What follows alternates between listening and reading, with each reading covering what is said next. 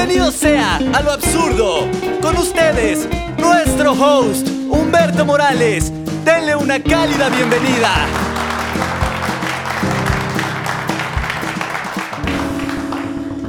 Lo absurdo se graba, obviamente, sin una audiencia en vivo.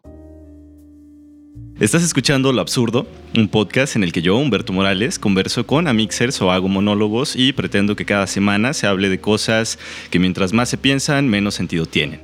El día de hoy me encuentro conversando con un viejo amigo y un viejo profesor, Tomás Espejel, que es una persona a la que le tengo muchísima admiración porque entre muchas cosas que es, es un gran compositor y un gran maestro que, digamos, sentó las bases en mi conocimiento de, de simio ignorante para posteriormente poder elaborar piezas este, con las que me sentía más satisfecho como, como músico.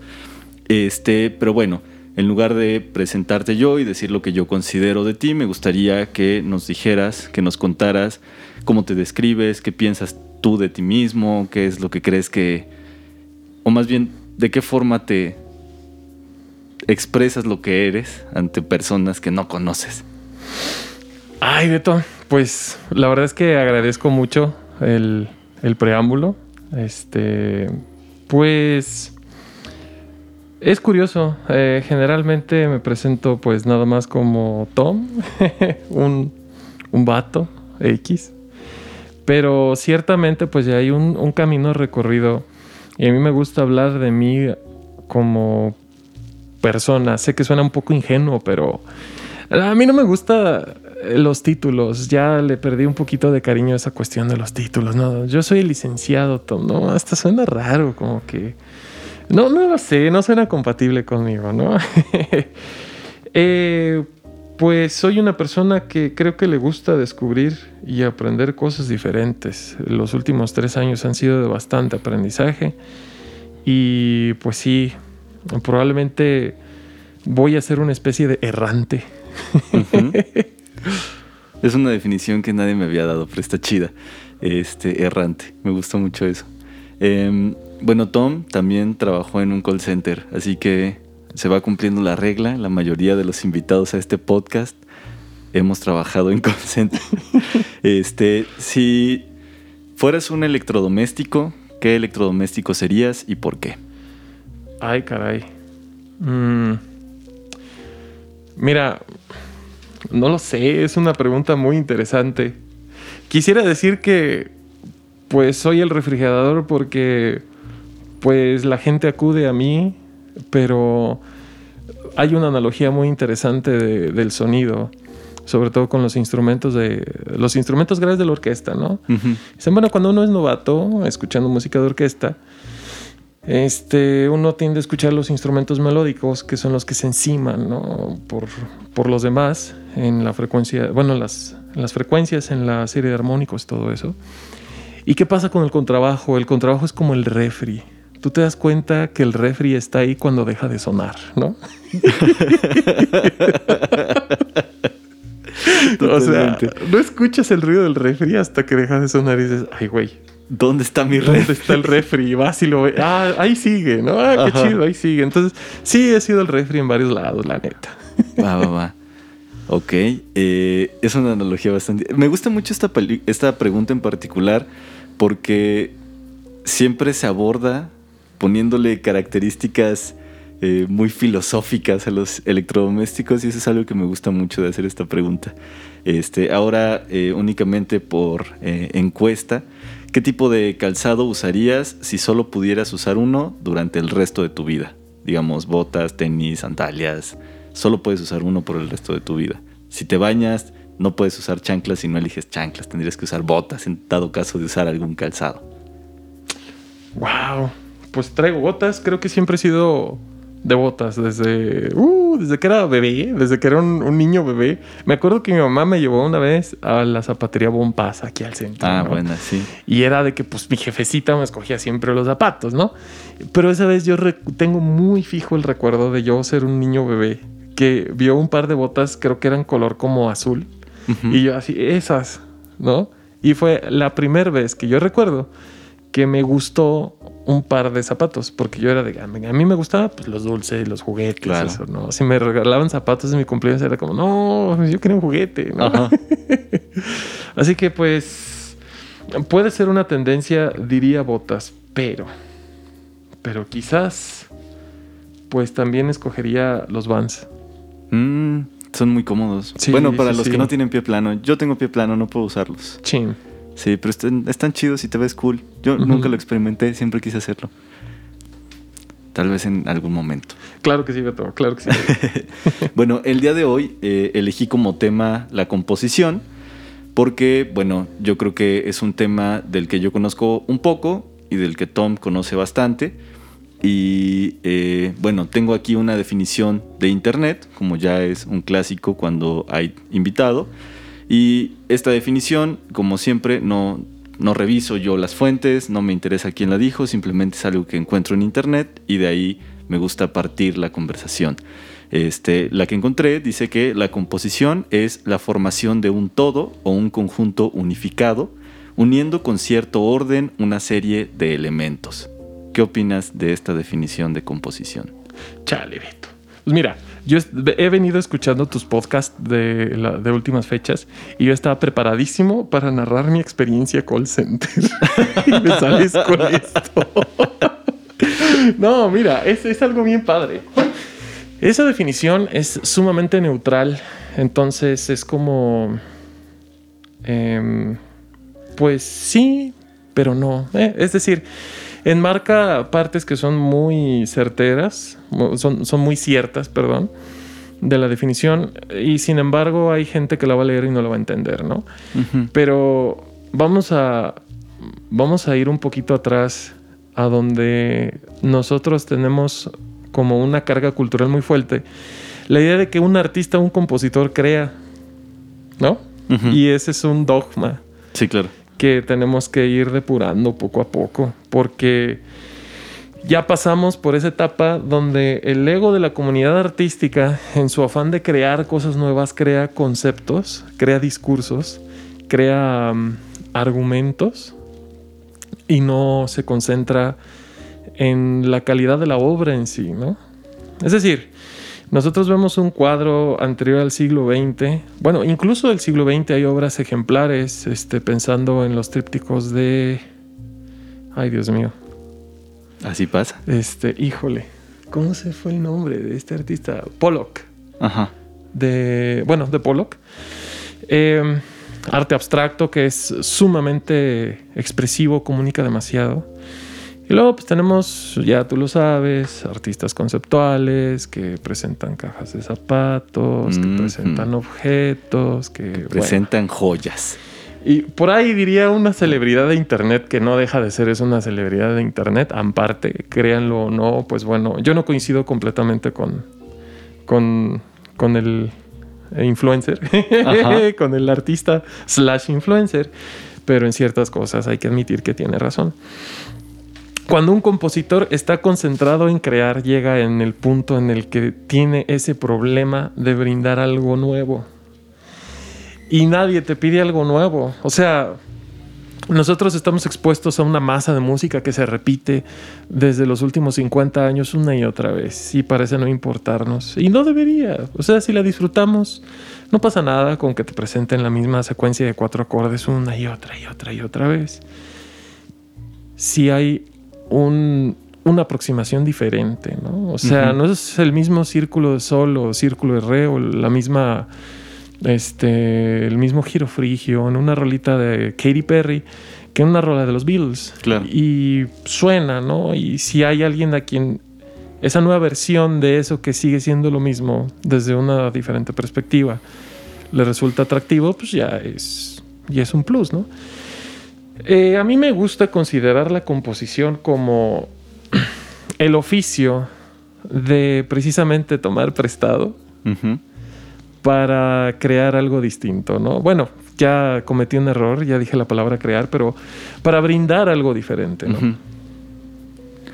Recuerdo mucho, bueno, hay una frase que tú me dijiste cuando, cuando era tu alumno, que se me quedó muy marcada y le di una interpretación y me gustaría que reinterpretaras esa frase para mí, para saber qué era lo que querías decir en ese momento cuando, cuando la compartiste con, mi grupo y conmigo.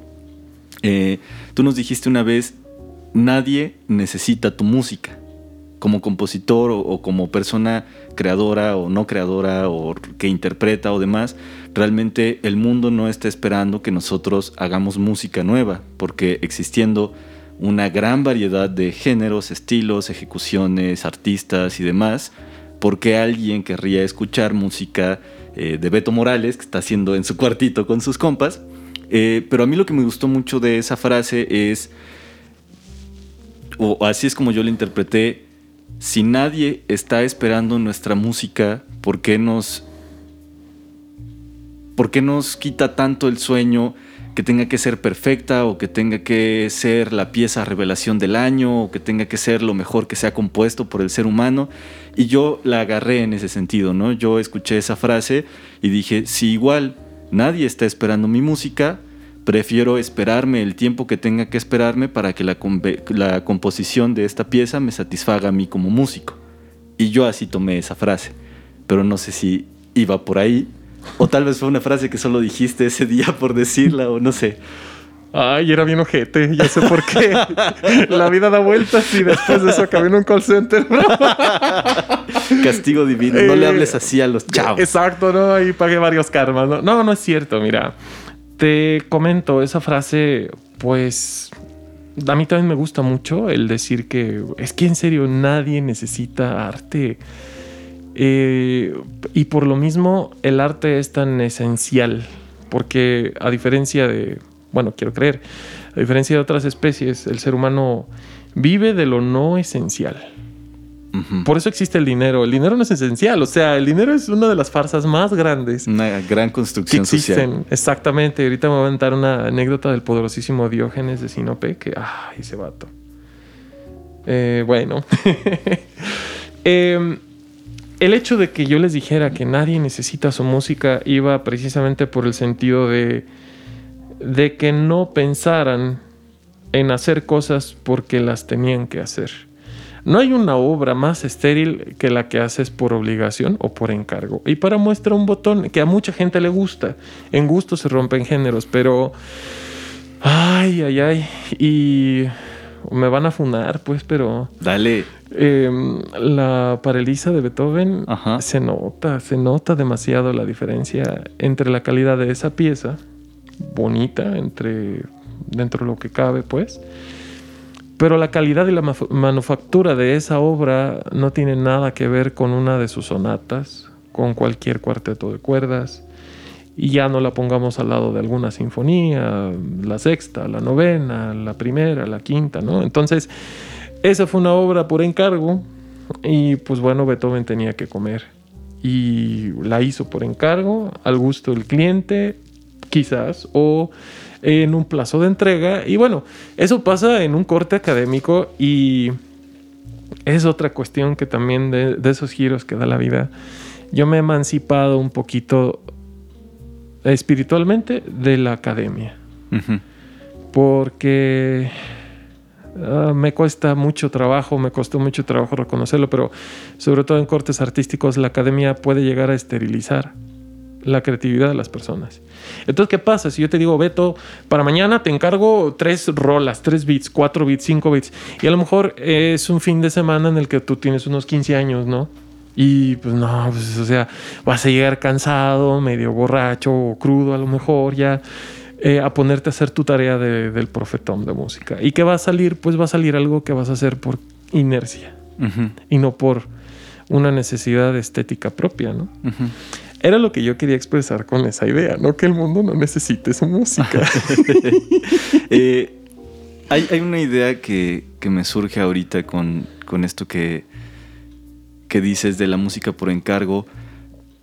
Si, si la música por encargo es estéril, ¿cómo logras transmitir el conocimiento de composición en gente que lo quiere estudiar cuando por lo general el tipo de tareas que tenemos es precisamente entregar alguna partitura, entregar algún avance de alguna pieza, porque bueno, yo recuerdo que las clases de composición las sufrí al mismo tiempo que las disfruté. Las sufrí por el tema de intentar aprender un lenguaje nuevo en el cual era muy malo, o yo me consideraba muy malo, y a la fecha me considero malo todavía porque dejé de practicarlo.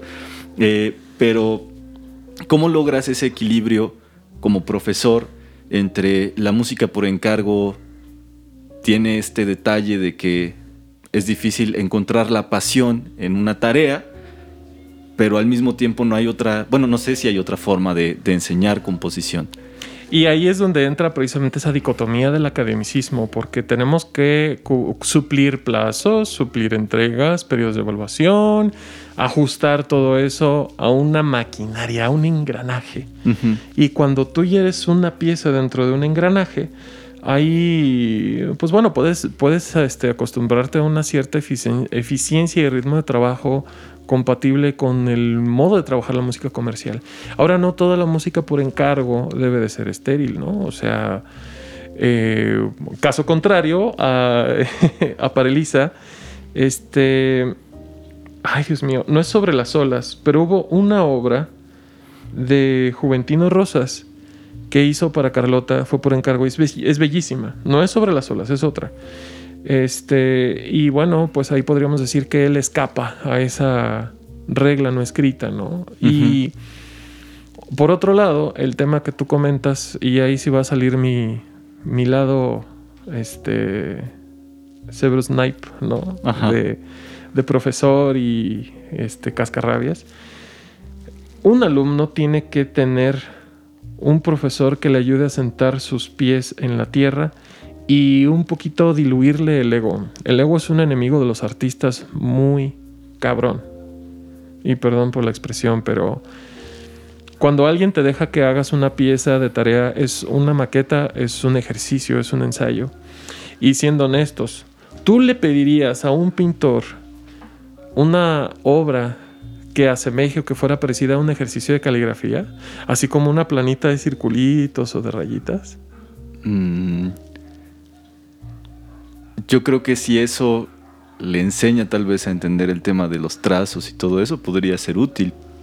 Ah, claro, pero es decir, que tú como consumidor, porque también nosotros tenemos que asumirnos en un papel de, la sociedad como consumidores de, arte, tú llegarías con algún pintor y le dices, eh, saca un, unas, un kilo de rayitas para mañana, por favor. Bueno, o, de circulitos. No, no, de esos, no de esos, porque bueno. Un kilo de trazos.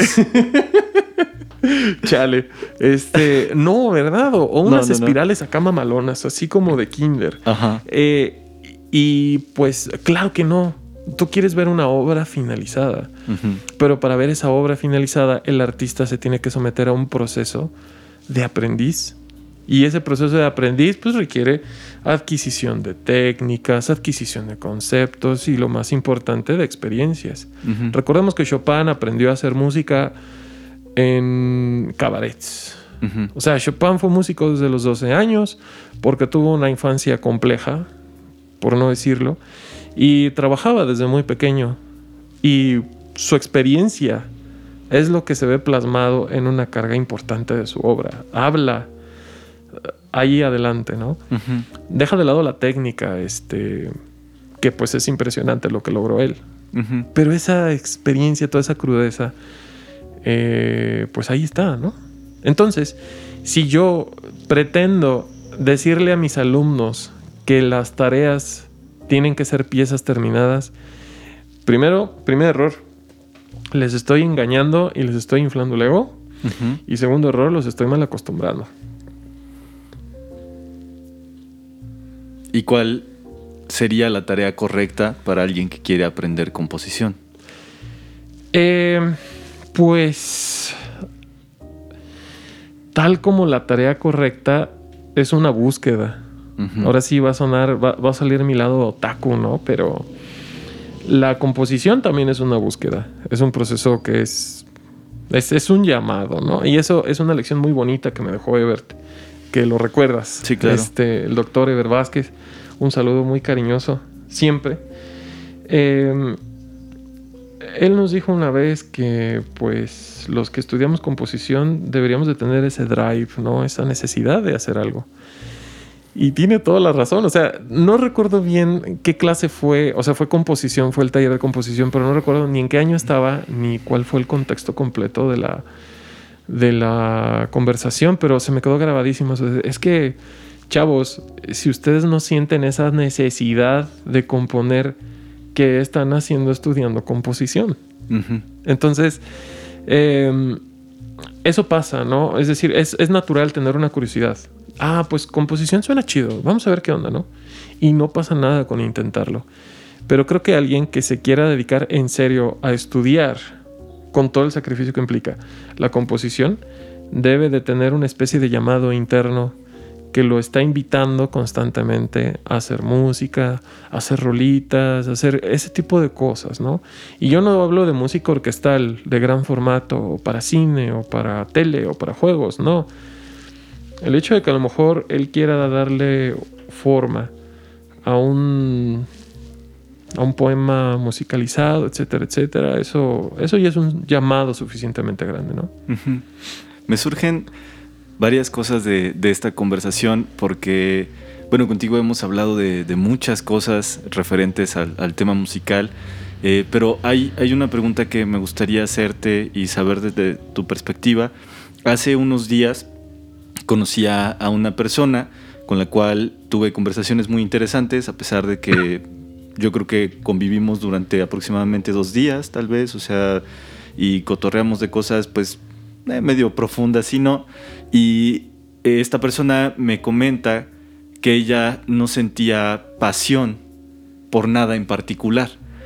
Eh, en mi experiencia personal, encontrar la pasión tanto por la música y por el audio fue ni siquiera recuerdo el momento en el que hice clic, pero desde ahí mi vida se ha enfocado mucho en estas dos cosas, tanto en, la cuestión musical, no necesariamente como compositor, sino como alguien que disfruta la música, y como el audio, como algo que sí realmente me apasiona realizar y hacer. Pero yo no supe qué decirle a esta persona relacionado con encontrar una pasión, porque para mí fue muy natural, pero no recuerdo cómo fue que llegué a ella. Lo único que le pude decir fue que no habría por qué perder como la paciencia en el tema de la pasión, porque también considero yo que no hay un momento de tu vida para encontrarla o no. Pero no sé si tú tengas alguna opinión al respecto.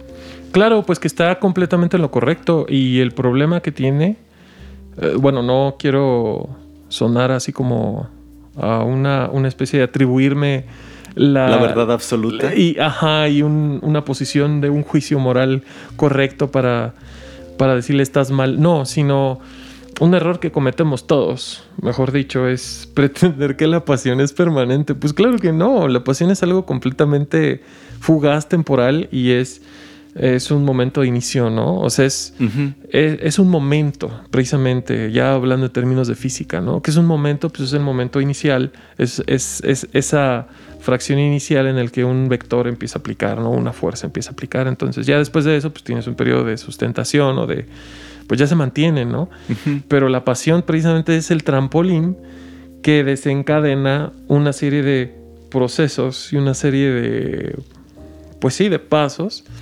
Este, que vas a seguir más adelante para culminar una obra. O sea, yo cuánto tiempo he estado apasionado con alguna de las rolas o alguna de las piezas que he tenido Mm, pues sí, es variable. O sea, antes de irme a Tijuana empecé a escribir una obra para este conjunto de cámara mixto, era percusiones y cuerdas. Y recuerdo que estaba muy emocionado a la hora de empezar a escribir la primera parte, que resultó ser la segunda. Me vi un George Lucas bien perrón, ¿no? Empecé por la del medio, luego empecé a escribir las, la, la del principio y mira, este, llevaba seis meses atorado en el compás, no sé, veintitantos de la segunda, de la primera parte, que fue la segunda canción, ¿no?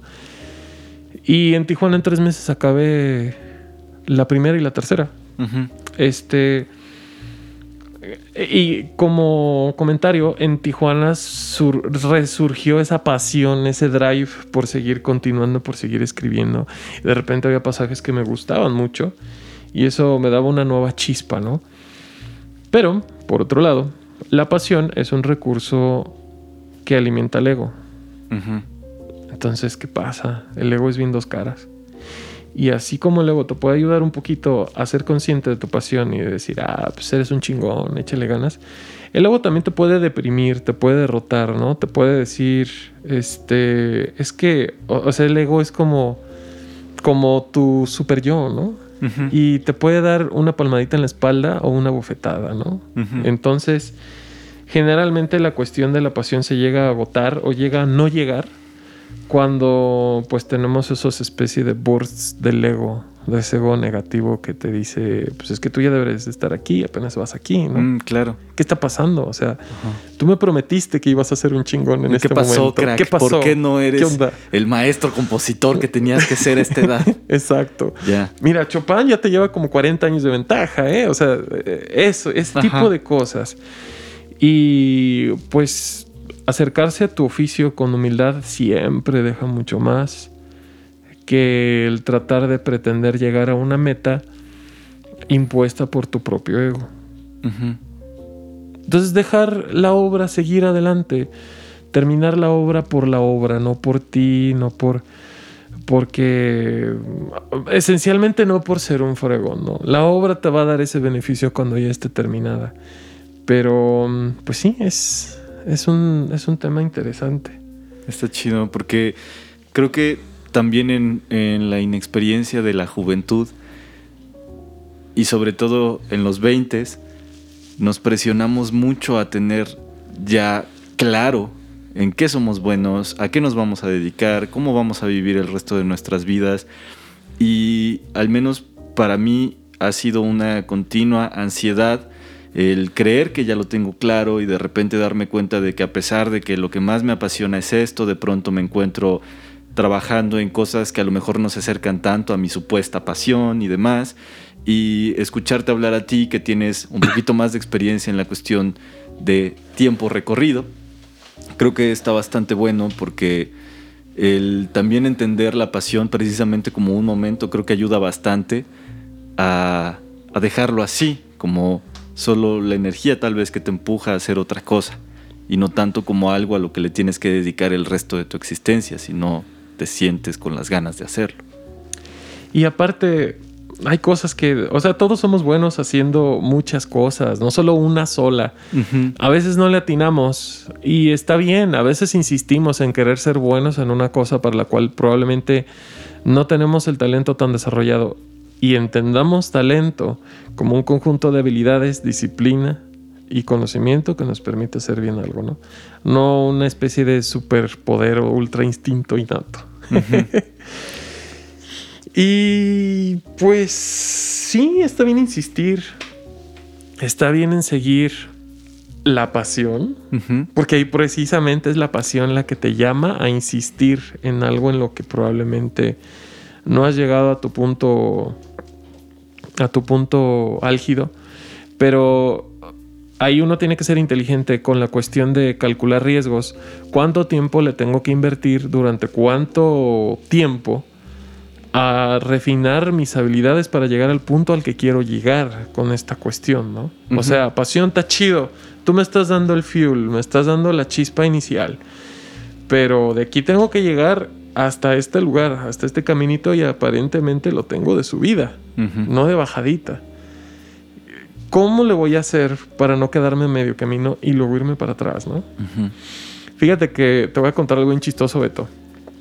Hace noviembre del 2019, que fue cuando vine de visita por acá, cuando vine por por mi, título ya estaba añejado, ya olía quesito, así bien chido, ¿no? Ahí me lo tenían guardado, este, reposando en una barrica bien especial, ¿no? Eh, tuve la oportunidad de venir a visitar a unos conocidos, platicar con ellos, y no te voy a mentir, ellos que te lo confirmen. El Tom de noviembre del, del 2019 juraba y perjuraba que iba a entrar a una escuela de aviación civil. o sea. ¿Alguna razón en particular? Me encanta la aviación, me encanta volar. Yo, si pudiera así decir, como agarrar en un, en un MMORPG y renacer y escoger mi clase, en vez de escoger bardo, escogería piloto aviador, ¿no? Algo así. Wizard a piloto aviador. conductor de, de, este, al- de alfombra mágica, ¿no? Porque pues me parece una sensación padre, mucho control y mucha libertad el hecho de pues estar en un plano tridimensional donde ves arriba, abajo, a la izquierda, a la derecha y no te sientes sujeto por nada, ¿no? Estar suspendido en el aire es una sensación muy rica. Pero mm, pues hashtag pandemia, ¿verdad? Y este. Y no me siento frustrado por no. Por no haber tenido la oportunidad de intentar eso. De repente preparo algo de comer y digo, chale, pues bueno, no estoy tan mal, ¿no? O sea, si de plano las cosas empiezan a ir muy, pero muy twisted, pues me pongo un puestecito aquí de, de galletitas, de brownies, de pizzas, de tortas, algo sale, ¿no? Fíjate que también hace unos cuantos días tuve otro, otra epifanía de, ah, pinche Tom, eres un pendejo a ratos. Perdón, pero pues, en serio, o sea, yo mismo lo tengo que decir, porque a veces no lo, no lo quiero escuchar a otras personas, ¿no? Pero ya cuando me lo digo yo, lo tomo muy en serio. Paso por aquí un Chevy, ojalá ahorita pase, para que escuchen la tremenda rolonona que trae. Una de unas donitas, no sé si las has escuchado. No, no Qué ricas las donitas, qué rica, rica. Son una rola en re mayor, por cierto. Mm. Ahorita pasamos ese tema. Sí. El viejo rey. El viejo rey. y ya, tarara, ta, ta, tarara, me- o sea, me, me puse emocionado la primera vez que escuché esa cancioncita aquí afuera. Dije, ah, no manches, ¿eso qué es? O sea, conozco la tonada, el de los tamales, del, pues el del agua, el del gas, de todos, todos ya me lo sé, el del fierro viejo. Por eso era una canción nueva para mí. Y pues así, como niño chiquito, cuando escucha por primera vez el camino de los helados, fui a ver qué era, pues era el carro de las donas, ¿no? Y ya después, otro, otra semana, ese día pues no lo alcancé. Eh, mi lado obeso no fue lo suficientemente poderoso para convencerme de salir en chanclas a comprar donas. Ya después tuve un poco de más voluntad, salí y me dio mucha... me- mm, sentí es- esa sensación de como de vergüenza por mí. O sea, a toda madre el, el bro, el chavo que trae ese carrito de donas, haciendo su mejor esfuerzo. Era un sábado, estaba lloviendo, hacía frío, este, contra viento y marea. No, no había nadie en la calle. Y este cuate echándole todas las pinches ganas para terminar de vender las donitas. Y, o sea, en serio, fue una cachetada así, pa, pa, pa de, mira, bro, aquí está esta persona haciendo lo posible por sacar adelante, por salir adelante. Y la actitud aparte del bro, pues súper chida, súper genial, así, en serio. Tenía ganas de comprar todas las pinches donas, pero pues no salí con tanto dinero, ¿no? Ajá. Este, y yo me quedé pensando, mira Tom, ese es un buen ejemplo de gente que quiere lograr un resultado. O sea, hay muchas personas que por vergüenza no lo harían, que por miedo no lo harían, que híjole, es que la pandemia, híjole, es que este, yo no sé preparar donas, híjole, es que eh, qué oso, que te ve algún conocido con una bocina, imagínate, ash, qué naco, ¿no? Qué asco. Este, y no, o sea, el día de mañana este cuate habrá sentido la satisfacción de realizar metas que él se está proponiendo. O a lo mejor no, a lo mejor yo también estoy ro- hiperromantizando una situación que es, ah, pues la neta me aburro y salgo con mi carcachita a vender donas porque pues, está divertido, ¿no? Eh, pero todo eso a mí me dio a entender esto de que no tenemos que estar obcecados en hacer una sola cosa bien. Y yo te aseguro, Beto, que a lo mejor tú eres un, un gran, este, un gran orador, lo eres, por cierto, déjame decírtelo. Gracias. Eh, no lo has intentado, probablemente seas un buen filólogo o a lo mejor tenías potencial y todavía lo tienes para ser un excelente gimnasta. O igual y se te da bien el golf. O a lo mejor no. O a lo mejor no se te da bien el golf, pero podría ser bueno reparando motores de lanchas. Mm, Podría Porque ser. no lo hemos intentado, ¿no?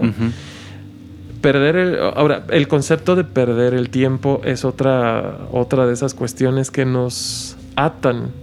Es esos trucos del sistema. Perder el tiempo. Le tenemos miedo a esa madre desde que vamos en el kinder. Sí. Y bueno, hay una frase que escuché, no sé si escuché o la inventé o la leí o cualquier cosa, que es eh, que el único tiempo perdido es del que no reflexionas, ¿no? O sea, si te pasas, digamos, tres años haciendo actividades en automático y nunca piensas sobre ellas y no te trajo tal vez ninguna enseñanza o reflexión o no te mereció siquiera un jaja, qué cagado que estuve tres años valiendo verga, tal vez ahí podríamos hablar de, de un tiempo perdido, ¿no? Porque no nos interesó mucho reflexionar acerca de ello, pero yo coincido mucho también con esto de que el tiempo realmente no se pierde porque difícilmente dejamos de experimentar cosas, ¿no? O sea, por más que pasen 10, 15, 20 años, sigues teniendo experiencias y creo que eso pues, realmente pues, no significaría perder el tiempo. Em, de esto que hablamos y, de que mencionas esto de, no intentar las cosas y que tal vez por eso no nos damos cuenta de si hay algo más en lo que podríamos ser buenos o no, hay una pregunta que empecé a hacer hace poco y que me gusta mucho porque creo que cada quien lo ve diferente, pero ¿recuerdas cómo fue la primera vez que te rendiste? Oh, claro, claro, claro. Ah, pues fue precisamente una de las razones uh, por las que yo decidí buscar en otro lugar, ¿no? Y pesa en el orgullo. Es, es, es, es, cheveto, te estás quitando del rey, bro. Ahorita, yo, yo sugeriría que expliquemos esto un poco después para que, para que no quede nomás como chiste local. Ok. Pero yo me rendí de mi primer trabajo oficial como empleado. Yo me rendí bajo ciertas condiciones. Eh, y. De nuevo, el Tom. Ah, bueno, otra palabra, aparte de errante, es soñador. Soy un pinche soñador de lo más canijo, bro. Así. Confirmo. Pesado, mal plan, peligroso, así. Eh, nocivo para la salud. A ese grado llega mi potencial de soñador. Entonces, pues fue un proyecto en el que yo puse prácticamente mis esperanzas de vida, bro. Así de, no, es que aquí ya estoy, ya de aquí soy. De ¿no? esto voy a vivir el resto de mi vida. Exacto. Y yo lo daba por hecho. Y dicen, por ahí no hay nada más perdido que lo que uno da por hecho, ¿no? Uh -huh. Y confirmo. eh, entonces, pues bueno, llegó un punto en el que las cosas que estaban saliendo muy bien empezaron a salir no tan bien. Y después empezaron a salir mal. Y ahí había un conflicto de intereses en, en, mi persona. Y me refiero a que estaba el interés económico porque pues era mi chamba y yo quería pues cobrar y comer de ahí, ¿no? Y por otro lado estaba la parte sentimental, emocional. De que yo había hecho, bueno, yo hice muy buenas amistades ahí. Y solito yo, porque también construyo castillos en el aire bien cabrón. O sea, de repente empiezo a darle vueltas a una idea y ahí me clavo. Y lo que originalmente era un, oye Tom, ¿puedes venir mañana? Lo evoluciono a un, la neta no queremos que vengas hoy, pinche vato, nos caes mal, es más, muérete ya ni vengas casi casi, ¿no? y ahí aprendí también con, con esa experiencia a no quedarme callado, decir las cosas. Porque todo esto fue un efecto bola de nieve de cosas que me estuve aguantando por años. Uh -huh. De cosas que yo no dije por, por no querer o... Sí, por no querer herir este, susceptibilidades. susceptibilidades, por no parecer que estaba mordiendo la mano que me alimentaba, etc, etc, etc, ¿no? Y al final de cuentas, pues todas las chamas son jales. Uh -huh. Y todos los amigos son amigos. Y si coincides con amigos en un trabajo, van a seguir siendo tus amigos. Y si no, pues no lo, no, no lo eran. Uh -huh. y, y, esa es la realidad, ¿no? Yo tengo una amistad que ahí está, que ahí sigue y que yo quise conservar. Y que para mí esa, esa amistad no tiene ningún valor comparable en dinero. Uh -huh. Y mi decisión en ese momento fue, yo la neta prefiero conservar esta amistad a que al rato salgamos mal por temas de dinero. Entonces, hasta aquí le paro. No uh -huh. más, no más dar clases de inglés aquí. Uh -huh. ah, se finí, ¿no? Uh -huh. Y pues fue algo que se convirtió en una fase de mucho crecimiento para mí. Fíjate que me gusta mucho esta, esta parte de la pregunta porque creo que cuando admitimos que nos estamos rindiendo, nos permitimos también reestructurar lo que ya se fue. Nos permitimos admitir que, que lo que estamos dejando ir o lo que nos está dejando ir terminó, pero la vida sigue ahí, ¿no?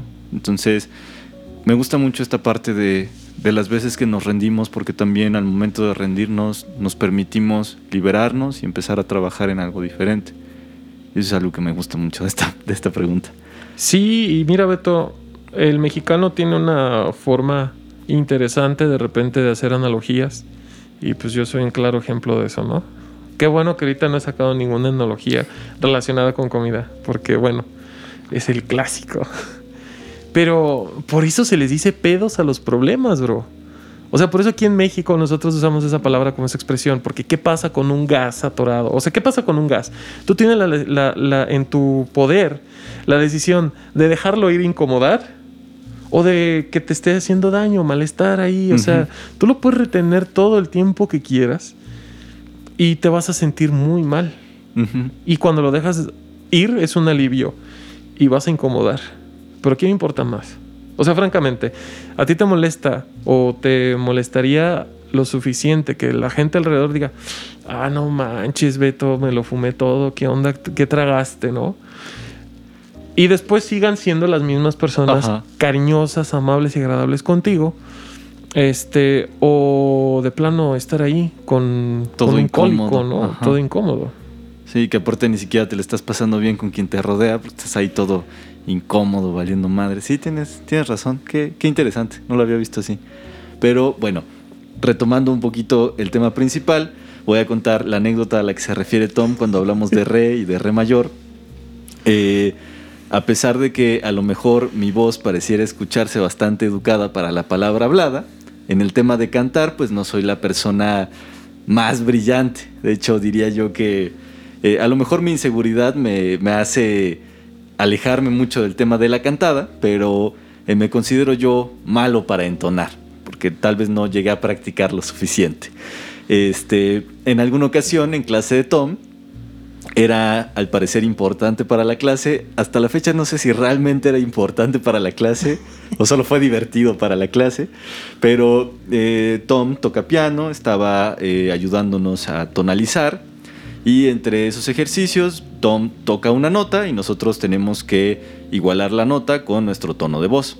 Entonces Tom toca la nota re y me dice canta re y yo naturalmente hago re y no era la nota. Tom me dice es un poco más abajo y yo solo hago re un poquito más baja la voz, pero en la misma puta nota. Hasta que yo creo que nos aventamos cinco minutos intentando que yo llegara a Rey. Cada vez estaba más nervioso y más nervioso. Y mi grupo siempre fue un grupo pues muy, muy tiramierda. Entonces mi grupo estaba más tiramierda y más tiramierda. Y yo más nervioso y más nervioso. Y todo más emputado y más emputado porque no podía cantar Re.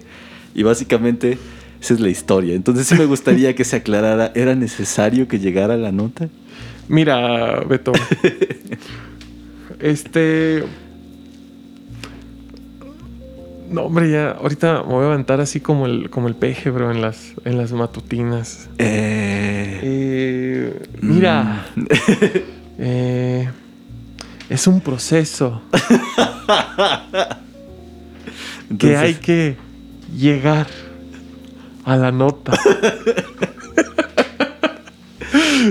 Francamente no hacía mucha diferencia en que afinaras o no afinaras, pero yo tenía la visión de que tenía que, pues, bueno, tenía que ayudarles a que lograran ciertas cosas. No fueron cinco minutos, yo creo que lo mucho fueron tres, pero se sintió una eternidad, te lo juro. Pero, mira, el detalle es que cuando uno eh, trata de precisamente ayudar a afinar el oído y la parte cantada, eso es esencial. Cuando tú produces un sonido, algo pasa que hace clic lo que estás eh, produciendo con lo que estás escuchando. Entonces es como la manera de afinar, ¿no? Y pues yo dije, bueno, pues Beto, pues nada más es la cuestión de que tiene que ajustar un poquito, no, no está tan mal, el cuate tiene oído y todo. Pero ahí ya fue un rollo del desmadre que se hizo. O sea, ahí sí, no sé, probablemente no hubiera sido lo mismo si hubiera sido otra nota, pero sí, se armó la carrilla y pues sí, exactamente, te estás poniendo cada vez más nervioso y yo, híjole, es que si le dejo aquí a lo mejor va a sentir, chale, no pude afinar, me, me brincó por malo, ¿no? Y dije, no, huevo que lo tiene que lograr y seguí insistiendo y pues bueno, al final, pues sí fue Al eso, final ¿no? tenemos lo que tenemos. Este, pero no, fíjate que eh, ya con el tiempo y después de las clases de composición y todo eso, la verdad sí, sigo sin poder afinar mi voz, pero para mí ya es más fácil distinguir cuando una eh, persona está afinada o no en el tema del estudio y eso sí es una habilidad. Órale, qué buena rola.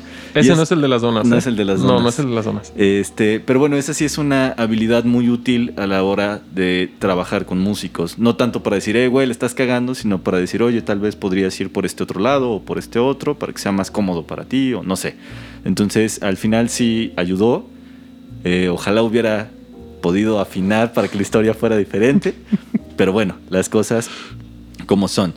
Y bueno, retomando ahora sí el tema de la composición, hay una situación muy interesante que Tom expuso en alguna ponencia que se dio hace, yo creo que cerca de un año, acerca de producción musical eh, for dummies, básicamente, dentro de la cual hablabas de la diferencia entre la composición académica y la composición popular y cómo la composición académica te impone, ¿no? Y yo recuerdo mucho cuando me empezaba a gustar la música, tenía el deseo de estudiar percusión en el Conservatorio de las Rosas, que hasta la fecha me siento afortunado por no haberlo hecho, porque se me generó mucho esta idea de que la composición académica tiende a ponerte en una caja, donde la música tiene que ser como tiene que ser y no hay mucho lugar al tema de, de la creación. También creo que al estudiar un instrumento en particular aprendes más de ejecución que de composición como tal. Eh, y a la fecha a mí me agrada mucho lo que, con lo que yo me quedé del tema de composición que aprendí de ti, del maestro Marco Aurelio. Eh, pero me gustaría profundizar un poquito en este tema de la composición popular y la composición académica y las grandes ventajas que tiene cada una de ellas. Pues es que como proceso, como proceso no debería de haber tanta diferencia entre una aproximación y la otra, ¿no?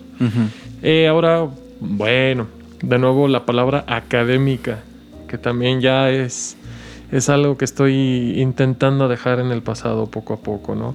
Y no por yo estar necesariamente peleado con o pretender emanciparme de un proceso que yo lleve a cabo, pero la composición en el taller de composición con el doctor Ebert era tan padre, era libre. Eh, Él nunca nos impuso un estilo, una estética o una forma de trabajar pero pues sí nos llegaba a compartir comentarios, ¿no? O sea, si le llegábamos con una cumbia, obviamente que nos iba a decir, mira, pues está bien tu cumbia, pero probablemente esto no es algo que quede propiamente enmarcado en un recital en el que las expectativas del, del público son otras, ¿no? Ujú. Pues en un sonidero va a quedar a toda madre Claro. Te quedó bien, quedó bien hecha, nos hubiera dicho eso. Pero igual nosotros mismos, por estar en el argot de, ah, pues bellas artes y todo eso, pues obviamente que no íbamos a llegar a sugerir una cumbia, un rockcito, un pop. Pero eh, fíjate que es esa la cuestión, el ambiente, porque incluso no podemos decir de un proceso popular o un proceso, proceso folclórico de composición, hay muchos. Y el entrenamiento que llevan, por ejemplo, los, los músicos que tocan son, que tocan música este, eh, folclórica huasteca, jarocha, eh, purépecha, incluso de aquí, em, música andina. Pues es un proceso diferente, por ejemplo, un artista que, que hace música comercial o plástica, ¿no? Entonces, es la pose. La pura pose. Es que tan poser quiere ser. Ya. Un cuate, David López Luna, también el máster David, él se aventó una pieza que se llamaba No somos tan diferentes. Yo me acuerdo muy bien de esa pieza. y era una estética posmoderna muy impresionante con técnicas extendidas de los instrumentos, etcétera, etcétera. Y la pieza evolucionaba a ser al final un merengue, salsita, sabrosón, porque era una pieza de percusiones y etcétera, ¿no? Le quedó padrísima. Y precisamente su, su este, propuesta en esa rola era como, pues bueno, es que tengo mi amigo de percusiones que viene a estudiar percusiones, viene a estudiar pues, piezas de Philip Glass, de Keiko Ave, de Steve Reich, aquí a Bellas Artes, pero los fines de semana tiene huesos en bodas y toca la Sonora Santanera, Los Ángeles Azules, toca de otras rolas. Y a final de cuentas el proceso de estudio es muy similar. Entonces, pues sí, y se llamaba así, no somos tan diferentes. Ojalá haya un video en YouTube de, su pieza, porque está muy padre. Y a mí se me hizo bien padre, bien interesante esa propuesta de él.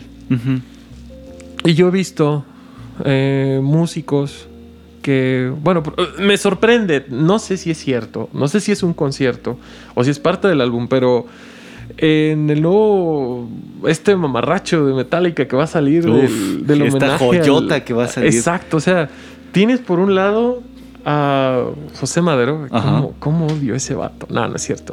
No pero por un lado tienes a este vato a José Madero creo que las de Hash y Yo-Yo Ma. O sea Yo-Yo Ma un chelista clásico de renombre bla bla bla en un tributo de Metallica. Y lo va a disfrutar el vato. Claro.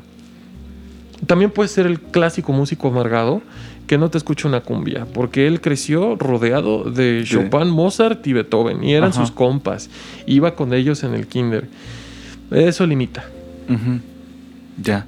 Eh, una pregunta que también me parece interesante, porque creo que cada compositor, cada persona que hace música lo hace con diferentes influencias y partiendo desde lugares infinitamente distintos, porque creo que cada compositor es un mundo, ¿no? Eh, pero de alguna forma creo que históricamente se asocia mucho el uso de drogas y psicotrópicos y eh, porquerías a la hora de ponerse a trabajar, es decir, a la hora de ponerse uno a crear música o hacer este proceso de composición. Y yo en lo personal siempre he creído que no es ni un sí ni un no se necesitan, es simplemente hay personas que las usan y hay personas que no las usan al momento de componer. ¿Tienes tú alguna opinión formada acerca del uso de drogas, de dorgas a la hora de la composición? Claro, de hecho creo que en la conferencia pues también me hicieron esa pregunta. Sí, me, una, en, la, última parte de preguntas y respuestas, algún chavito me preguntó que si, pues, que si afectaba. Yo no he compuesto en un estado mental alterado así como que tú digas, híjole, el Tom se echó unos champis, se echó un, no sé, algo de plano se puso una borrachera y eso. No, no se me antoja. A mí me gusta estar consciente de lo que estoy haciendo.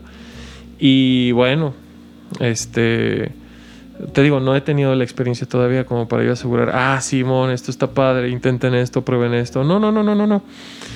No hay que satanizar. Un estado mental alterado puede ser algo tan común en estos días como una crisis de ansiedad. Que eso sí me ha pasado, ¿eh?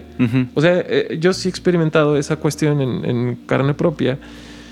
Y el hecho de estar en un estado mental alterado puede influir en tu capacidad y en el flujo de la toma de decisiones que haces. La composición es un proceso estratégico.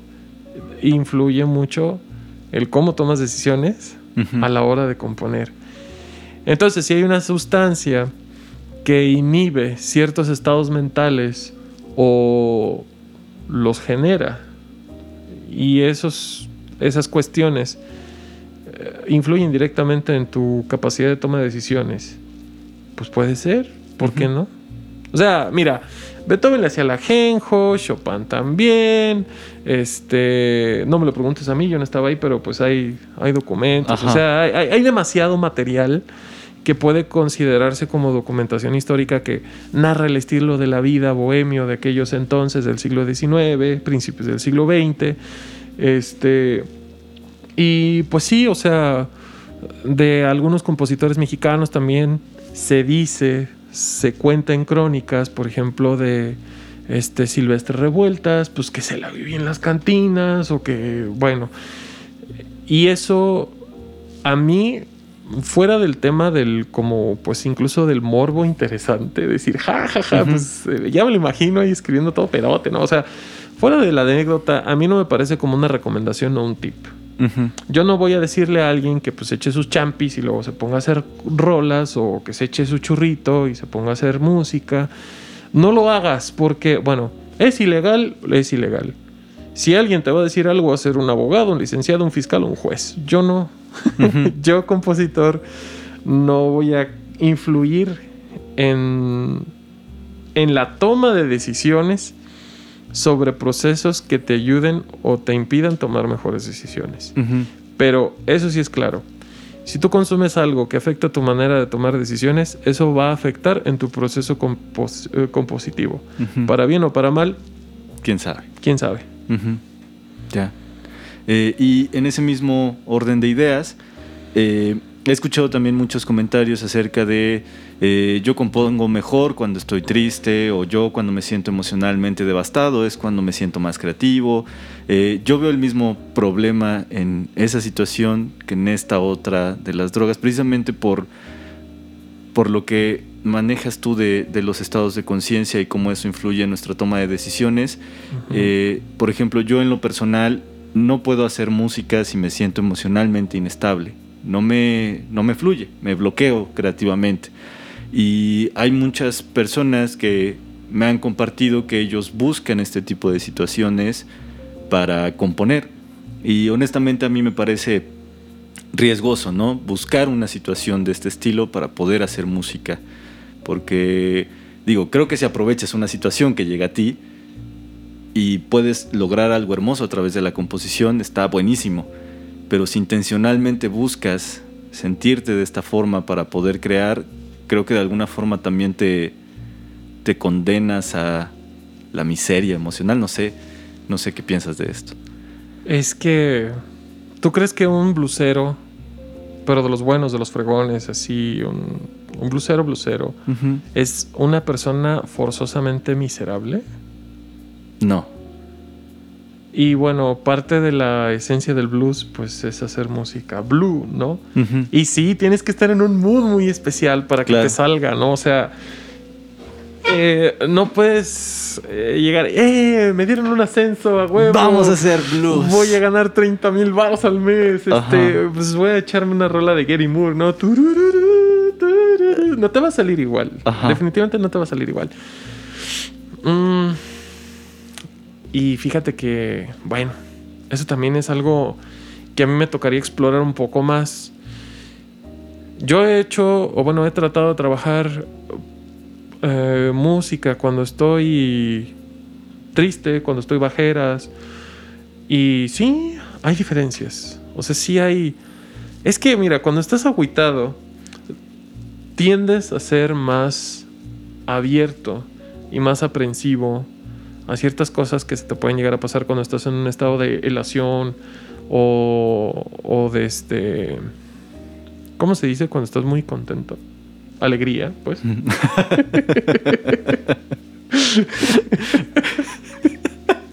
no lo vayas a cortar esto, por favor. No, se me quedó.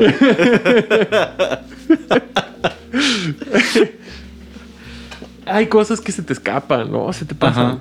Y y cuando estás triste o cuando estás un poquito, pues bueno, sentimentalmente susceptible, eres más abierto a ciertas cosas. Entonces, yo no diría tampoco, vato, pues agüítate, ¿no? O sea, busca la tristeza y de ahí va a salir tu mejor música. No, pero eh, pues, pues es que no sé, cada, cada persona tiene una forma diferente de ser abierto, ¿no? Y yo he conocido gente muy, muy sensata que en, su estado de, de, pues de templanza, son sumamente aprensivos, son empáticos, son demasiado perceptivos a muchas cosas y eso puede ayudar demasiado. Mira, eh, bueno, ahorita no, no podemos poner música, pero hay piezas de Maurice Ravel que son hermosísimas Y no hay forma de que uno pudiera decir, es que este vato estaba triste cuando la compuso. Y te mueve, te mueve todo adentro. O sea, todas tus tripas, tus órganos se voltean y se vuelven a poner en su lugar. Así como hay música de otros artistas que también tienen, tiene ese detalle. La rola de Jueves, por ejemplo, de La Oreja de Van Gogh. Pues es magnífica, es un rolo, no, no tremendo, es un grupo de pop. Em, este, y bueno, es precisamente eso, ¿no? O sea, no sé hasta qué punto ellos de veras tuvieron que estar tristes. Bueno, en el caso de la rola de jueves estoy seguro que sí estaban tristes, por el tema sobre todo, pero lo que comunica la obra es algo que de plano te pone en un estado muy, muy especial, muy, muy perceptivo, ¿no? Entonces, mm, no hagas música cuando estás feliz, sí haz, Pero te va a salir muy distinta, definitivamente, de cuando estés un poquito triste, ¿no? Eso O- tiene mucho más sentido que las burradas que yo estaba diciendo. No, no, no, y mira, también como reflexión, pues es algo muy interesante de la escuela, este, bueno, la escuela de Schoenberg, los dos grandes alumnos de Schoenberg que fueron eh, Alban Berg y Anton Webern. Y bueno, yo recuerdo también clases de historia con Felipe de Jesús, otro profe bien chingón. Este, ellos eran polos opuestos, eran compositores serialistas de inicios del siglo XX. Ya estas, estas nuevas generaciones del siglo XX que dejaron de componer en do mayor y en re mayor y en sol mayor y ya más bien componían con la serie dodecafónica, ¿no? Y uno se concentraba siempre en hacer piezas grandes, uh, de una longitud un poquito más amplia, como mirando hacia el cosmos, ¿no? Mirando a las estrellas y de ahí salía su inspiración. Y el otro era el vato que se la pasaba mirando al suelo, viendo los insectos, viendo los bichitos, viendo, tratando de ver más allá, ¿no? Ver lo macro en el microcosmos. Y sus obras suelen ser miniaturas, pero muy interesantes muy, muy interesantes. Entonces, tiene que ver también con, con ese estilo. Yo no me imagino. Ay, a ver quién. Porque. A ver. Híjole. Bueno, me, me estaba tratando de acordar de un, de un artista que hace rolas muy positivas, siempre. Muy, Mm. muy buena onda, como tipo. Entre salsa, como el estilo un poquito de Ricky Martin, ¿no? Ajá. Y te voy a decir, no me imagino a un cuate como él haciendo una rola triste, por ejemplo. Ujú. Así como no imagino, por ejemplo, pues una rola súper feliz de alguien que haga blues o, música de, de- de- como por ejemplo, de... No imagino un ingrata de caifanes, por decir así. Ya. ¿no? No imagino un ingrato de Nirvana. Ándale también, exactamente, ¿no? Este... Y ahí sí puedo caer en la imprecisión y en la respuesta cómoda de decir de que depende de cada persona, pero no me gusta dar ese tipo de respuestas. Pero, creo igual que depende, de cada persona. De cada tipo de persona. Sí, exacto. totalmente. Y bueno, para cerrar, eh, ¿darías un consejo a alguien que quiere componer, independientemente si lo que compone son ideas, es música, pintura, lo que sea? Es alguien que quiere componer. Pues es que todo el día lo hacemos. O sea, todo el día estamos haciendo algo de maneras distintas. De ciertos procesos que nosotros adquirimos eh, por, por mera tradición, por ejemplo. O sea, una persona que compone puede ser una persona que decide prepararse un sándwich con el jamón del otro lado, casi casi, ¿no? O sea, eso yo sé que es un ejemplo muy elemental y demasiado básico, muy Starbucks, pero esa curiosidad innata de explorar caminos diferentes, probablemente obteniendo resultados similares, pero no el mismo que el que podríamos esperar, esa es la intuición del compositor. Si tú eres una persona que suele tener esa curiosidad, ¿y qué pasaría si? ¿No? Obvio, no. un- ¿Y qué pasaría si me meto en sentido contrario? Porque no es lo mismo romper las reglas por, por ser un pelmazo que buscar formas alternativas Claro. de llegar a una, a una conclusión o una razón de ser.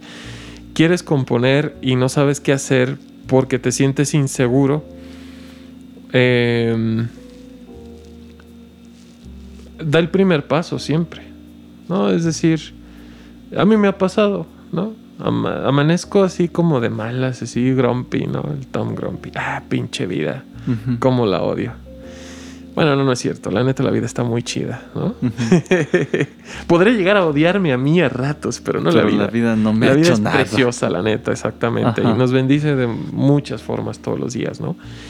Y digo, ay, qué hueva, ponerme a hacer una rola de que ahorita no se me ocurre nada. Y, y me siento en la computadora y checo mi correo y me meto al Facebook y ahí se me van tres horas. Y luego ya, ah, a ver, agarra el pedo, vato, agarra la onda. Ya, ya estuvo. Vamos a hacer un compás de esto. Y en cuanto empiezo a hacer algo, las ideas empiezan a fluir solas. Entonces, justo el momento anterior a hacer algo es el crítico. Es donde tomas la decisión de hacer o no hacer. Y si tú te decantas por no hacer, todas las veces, probablemente no es ahí donde debes de estar. Claro. Y no quiero decir que te rindas de tus sueños, ¿no? O sea, no quiero... A mí un profe sí me dijo que me pusiera a vender gancitos en vez de tocar piano o de estudiar música. Sáquese. Y bueno, pues... Pues heme aquí, ¿no? O Vendiendo sea, gancitos. No, es tan caro. Yo creo que ya no es negocio, Ya ya, no. no. deja. Pero, este. No es eso a lo que me refiero. También esa es una respuesta bien fácil de gente mediocre que, que quiere acaparar atención o no sé qué pretenden. Decirle a la gente que no haga lo que quiere hacer es tan absurdo y tan complaciente como decirle que haga algo que tú quieres que haga, ¿no? Ujú. Beto, sé doctor como tu tío porque gana mucho dinero. Pues no. O sea, y tan- Beto, no seas músico porque te vas a morir de hambre. Pues tampoco, ¿no? Eh, si tú tienes una curiosidad por intentar hacer algo, lo último que te debe de preocupar es hacerlo bien. Y esto va completamente opuesto a ciertas veces que yo les dije a ustedes, Beto, en la carrera, que buscaran calidad en sus resultados, ¿verdad? Ujú. Pues ahorita hasta noté así la expresión de what the fuck con el Tom. Bueno, es la última preocupación. ¿Por qué debe de ser la última preocupación?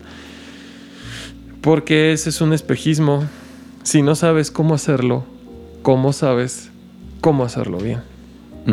Si te preocupas de una manera antepuesta a empezar a aprender a hacer algo, porque de que lo tienes que hacer bien y te pones como ejemplo a alguien que ya lleva años de carrera haciendo eso, haciéndolo bien, porque ya pasó por un proceso por el cual tú todavía no empiezas y te lo pones como este Como tú igual. exactamente como como la tasa medidora o como el punto de referencia. Pues, pues ya llevas las de perder, ¿no?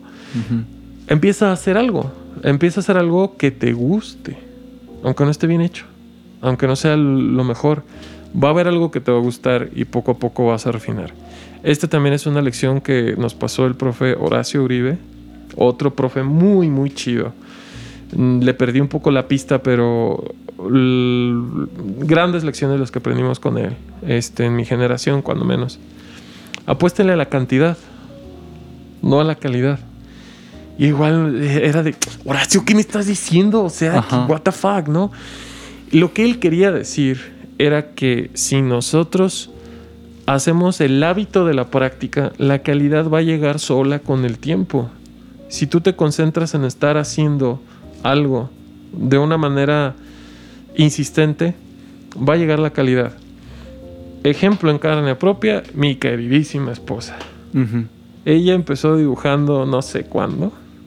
Y cuando empezamos a andar en Bellas Artes, que pues yo, bueno, fue en el 2008, yo la veía que dibujaba ahí sus cómics ahí eh, afuera de la- del salón de coro ahí.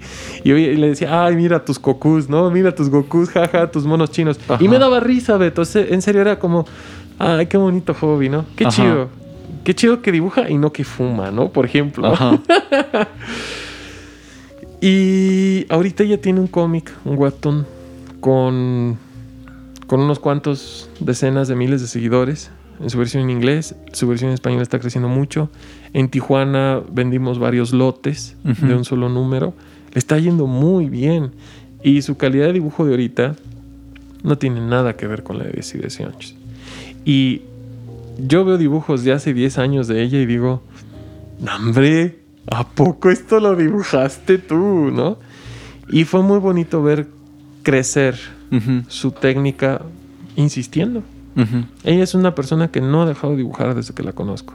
Y ahí están los resultados. Entonces, si tú tratas de hacer música y no haces música, tu buena música nunca va a llegar. Nunca va a llegar, sí. Exacto. Wow. Pues bueno, yo creo que con esta última frase vamos a cerrar este episodio. Me gustó mucho estar contigo hoy, Tom. La verdad, disfruté mucho esta conversación. Eh, un poquito de contexto. Tom y yo no nos veíamos, yo creo que hace unos dos años, tal vez, un año.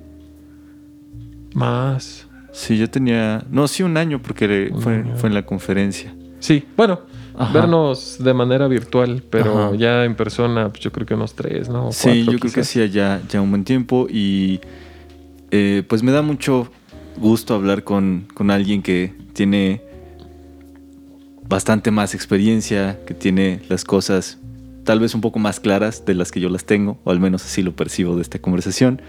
Y siento que este tipo de conversaciones a mí como que de cierta forma me consuelan y eso está chido. Y pues ojalá que si hay alguien aquí escuchando y tiene ganas de aprender algo nuevo, pues tome estos consejos de Tom que tal vez no son necesariamente aplicados a la, a la composición musical, sino que pueden ser aplicados a cualquier otra rama que deseemos aprender. Y eso pues está muy chido. Muchas gracias Tom por acompañarme hoy. Gracias a ti, Beto, por la invitación y pues ahí, aquí estamos en contacto. Muchas gracias. Y bueno, eso es todo por el día de hoy. Realmente no me queda nada más que agradecerles por su tan valioso tiempo. Y bueno, ya saben que pueden seguirme en todas mis redes como Lo Absurdo Podcast. Y espero tengan una excelente noche de miércoles o cuando sea que estén escuchando esto. Nos escuchamos por aquí la próxima semana.